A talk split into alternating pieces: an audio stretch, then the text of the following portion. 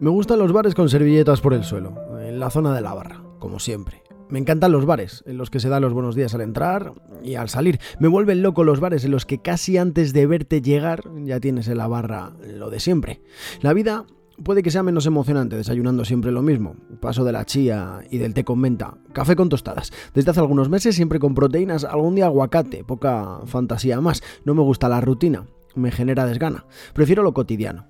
Las palabras. Las emociones que más me gustan son las de los sábados libres al sol con el MVP y con C, y alguno más si se suma. Ese sol de invierno que te quema la cara y te obliga a deshacerte del abrigo la bufanda con la segunda cerveza. ¿Cómo? Lo echo de menos.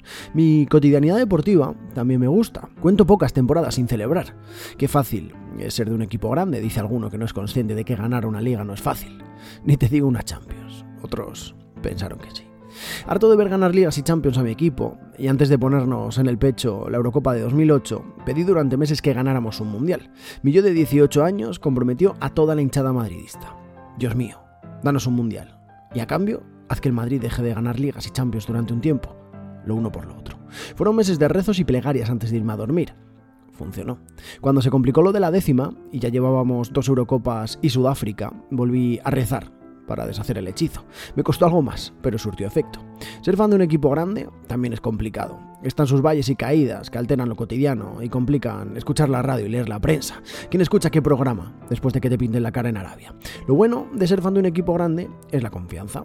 Aún confío ciegamente en que las finales se ganan, no se juegan. Animo hasta el minuto en que Ramos mete la cabeza de Lisboa siendo plenamente consciente de que el empate llegará. Siento a Rodrigo levantándose en el Bernabéu como si yo mismo saltara. La confianza en lo cotidiano. Confianza en que si pasa siempre, volverá a pasar. Por eso, en los malos momentos, la confianza alcanza límites insospechados. La remontada ante el Villarreal fue compleja, heroica y cotidiana.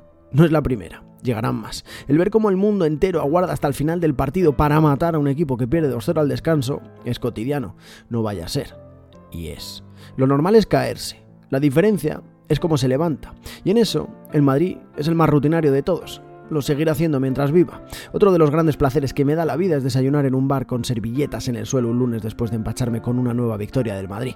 También lo seguiré haciendo mientras viva.